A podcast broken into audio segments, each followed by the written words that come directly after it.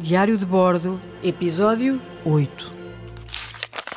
Que grande alvoroço nas embarcações! O capitão deu ordem de aproximar a terra para ver que animais eram aqueles que se viam ao longe. Aquelas vacas pareciam cada vez maiores. Mas que vacas enormes, sem pernas! Tinham o sol a bater nos olhos e não conseguia ver tão bem. Parecia que umas vacas eram maiores que outras. Umas eram mais pretas e com pelo mais lustroso. Outras maiores, de cor castanha e com pelo grande, como se tivessem uma juba. Estaríamos a delirar? Podia ser da falta de vitamina C. A maioria das vacas estavam paradas. Outras moviam-se em sulavancos fortes. E o barulho que faziam? Pareciam rugidos. E as vacas alimentam-se de pasto. E aqui só há rochedos, não pode ser? Espera, acho que acabo de descobrir que animal é este. A Grande Viagem de Magalhães.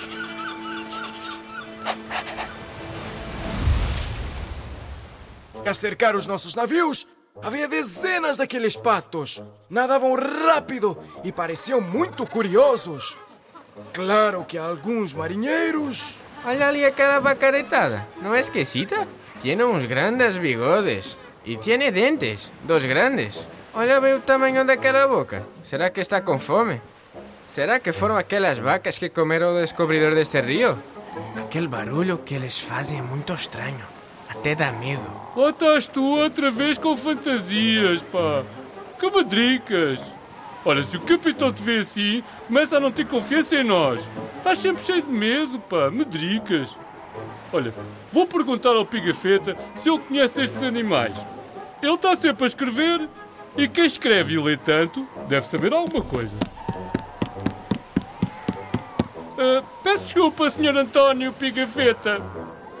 Peço desculpa por incomodar. Ah, mas está ali a ver ao fundo aqueles animais? Ah, não, não, mais à direita.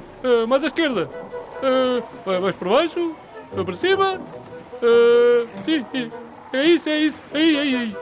Ah, pe- peço desculpa agora de estar a incomodar, mas tem o óculo ao contrário.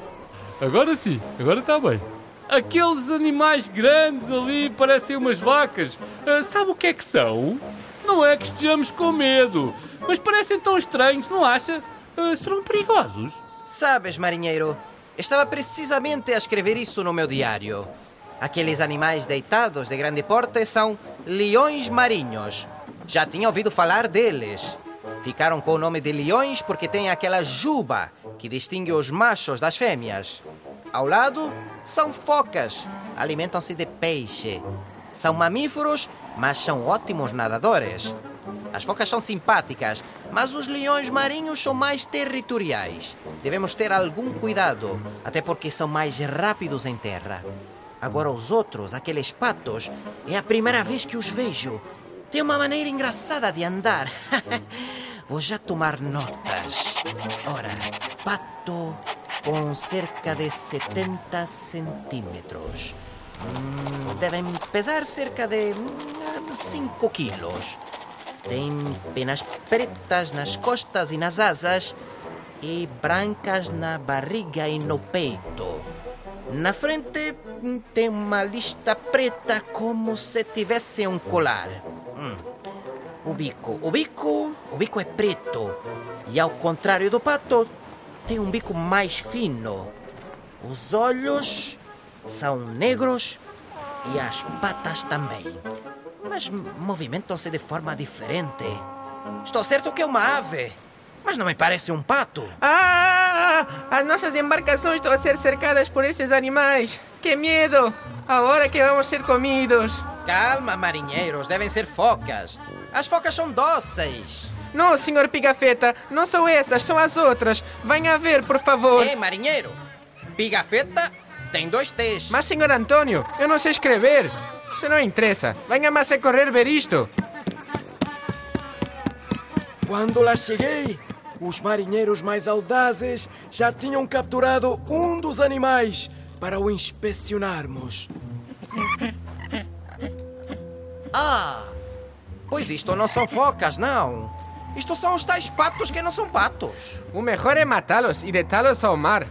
Podem fazer-nos mal. Estejam calados. Veio o capitão. Não matam animal nenhum. Saiam daqui, seus medricas. Como calculava, isto não são patos. E são tão doces. Por isso estão a cercar os navios, porque são doces e curiosos. Que divertidos! Querem aproximar-se de nós? Ah. Ah, espera outra vez. Eu? Ah, mi. Perdona. Deste-me uma ideia com o teu espirro, marinheiro. Atchim! E se lhe chamássemos Pinguim? É giro, não é? E por que não Pinguim Magalhães? Em homenagem ao nosso grande capitão. Mas que bela ideia! Vou já escrever isto no meu diário de bordo. Que grande viagem esta! Assina Pigafetta, com dois T's, que sou eu.